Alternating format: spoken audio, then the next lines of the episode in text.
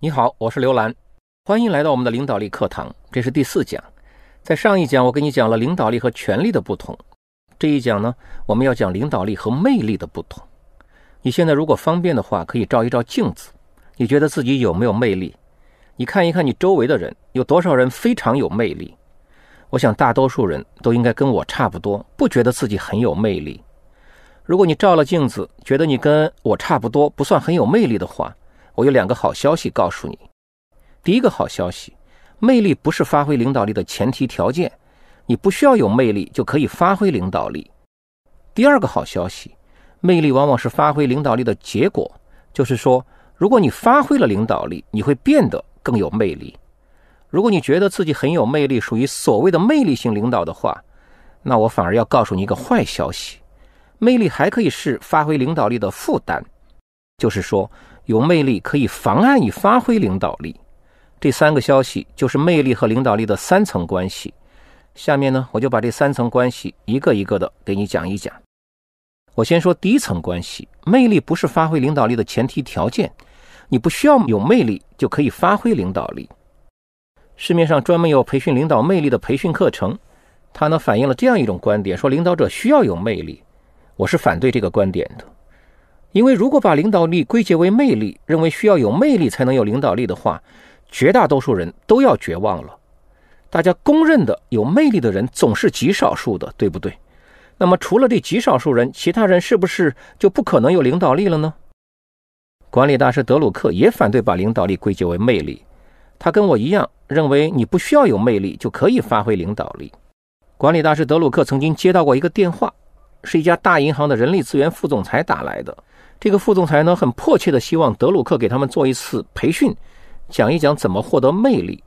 德鲁克让他失望了。德鲁克是这样说的：“说领导力跟魅力没什么关系。”德鲁克用了这样三个形容词来说领导力。他说：“领导力是世俗的，是不浪漫的，是乏味的。”为什么会这样呢？德鲁克说了原因。德鲁克说：“领导力的本质是业绩。”在第一讲里，我引用过德鲁克的话，说领导力是责任。我对德鲁克的这句话呢，还有一个阐释。我说，领导力的责任是解决问题。现在呢，德鲁克又说，领导力的本质是业绩。责任和业绩，你觉得有冲突吗？我觉得没有，他们说的其实是同一个意思。领导力的责任是解决问题，解决了问题就是创造了业绩。谁能带领大家解决问题，谁就有领导力。这跟你有没有魅力没有多大关系。德鲁克举了好多政治家的例子，包括好几个美国总统。从领导了南北战争的林肯到二战后的杜鲁门，还有艾森豪威尔，德鲁克说，这些人都没有大家所说的魅力，但是他们都有很强的领导力。这些美国总统的例子，你听起来可能觉得距离比较远。我举一个你可能比较熟悉的例子：中国企业家俞敏洪，著名的教育机构新东方的创始人。几年前，新东方成立二十周年的时候，俞敏洪把新东方所有的高管集中到一起，请我去给他们讲领导力。俞敏洪也坐在下面听。我问他们：“我说你们是不是觉得俞敏洪很有魅力？”他们说是。我说：“二十多年前，没有人觉得俞敏洪有魅力。二十多年前，你们不认识俞敏洪，我认识俞敏洪。俞敏洪是我大学的英语老师。啊，那是一九八八年的时候呢，我进入北京大学读书。俞敏洪是北大英语系的老师。你不要误解啊，他不是教英语系的老师，他是教其他系的公共英语课的老师。”公共英语呢分为两门课，精读和泛读。俞敏洪就是我的泛读课的老师。在我的印象当中呢，俞敏洪是个其貌不扬的青年老师，说英语有口音，说普通话都有口音。我也没有觉得他的课讲得很好。那个时候我看不出来说俞敏洪有什么魅力，我也没有听过其他同学说俞敏洪有什么魅力。相比之下呢，精读课的老师是个年轻漂亮的美女，我觉得很有魅力。那现在二十多年过去了，俞敏洪显得很有魅力了。你觉得这是什么原因呢？这就是领导力和魅力的第二层关系。魅力可以是领导力的结果。你如果发挥了领导力，你会变得更有魅力。这二十多年来，俞敏洪发挥了领导力，他就变得更有魅力了。但是你需要注意，俞敏洪变得更有魅力的这个变发生在两个不同的地方。一个变是发生在俞敏洪身上。这二十多年来，俞敏洪变得更自信、更积极、更开放、更擅长演讲。俞敏洪确实变得更有魅力了，但是呢，还有另一个变，不是发生在俞敏洪身上，而是发生在其他人的眼里。俞敏洪把新东方做成功了，做上市了，做出名了，其他人就越看俞敏洪越有魅力了。前一个变是实实在在的俞敏洪的改变，后一个变呢是其他人的心理上的改变。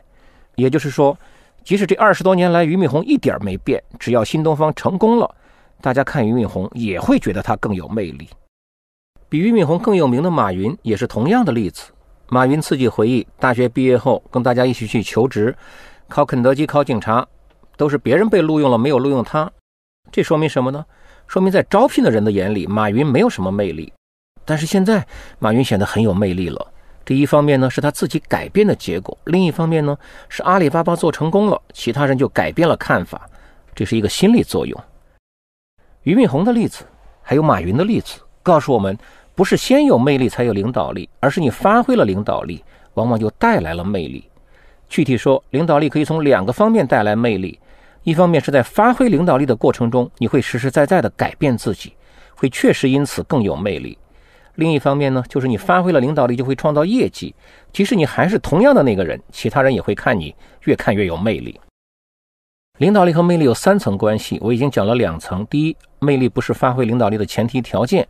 第二，魅力往往是发挥领导力的结果。现在我说第三层关系，魅力还可以是发挥领导力的负担。这一层关系非常有意思。我刚才跟你说，你不需要有魅力也能发挥领导力，你可能很高兴，但你可能也想，如果有魅力总不是坏事。你很可能没有想到，德鲁克说过这样一句话，他说：“事实上，魅力是领导者的负担，使得他们顽固不化、自以为是、无法改变。”魅力怎么会成为领导者的负担呢？这其实还是要回到前面所说的，魅力往往是发挥领导力的结果。你发挥了领导力，大家就越看你越有魅力了。发生在其他人眼里的这种变化程度轻的时候，你可以说是美化；程度严重了呢，就是神话。在追随者的眼里，领导者呢逐渐被神化了。同时，领导者因为人性的弱点，自己也相信了这个神话。于是呢，就像德鲁克所说的。被神化之后的领导者变得顽固不化、自以为是、无法改变，最终给组织、给自己都带来灾难。你可能还是很好奇，领导者的魅力怎么给组织带来灾难？有一位领导力学者总结了魅力的十点副作用，我给你说几点。第一，因为崇敬领导者，追随者呢不再提建议；第二，因为想要得到领导者的认同，追随者呢不愿提批评；第三。因为追随者的钦佩，领导者产生不会犯错的幻觉。第四，领导者过于自信，忽视了面对的危险。第五，因为依赖领导者，组织呢没有培养胜任的继任者。后面还有五点，我就不用一个一个说了。总之，领导力带来的魅力往往被放大、被神化了。他本来是一个人，人们现在把他当成了一个神，这就会带来很多问题。在第二讲。我讲到了蒙牛创始人牛根生的 CEO 病，这很可能也是牛根生的魅力带来的。在蒙牛，牛根生很可能是神一样的存在，神会觉得自己永远是对的。这也就是德鲁克所说的自以为是，无法改变。普通人也不会想要去对神提建议，更不要说提批评了。海尔的张瑞敏也是公众非常熟悉的企业家，在海尔呢，他被称为张首席，这里的首席呢是首席执行官的意思。也就是 CEO，我曾经碰到过张瑞敏的一个直接下属，海尔的高管，他对我说：“张首席太了不起了，思想太超前了，我们要努力奔跑才能跟上张首席的思想。”你从他的语音语调、面部表情，你可以看出来，他对张瑞敏是真心的崇拜。你听出来这种崇拜有什么问题没有？言为心声啊！他的话不仅表达了他对张瑞敏的崇拜，还隐含着这样一层意思。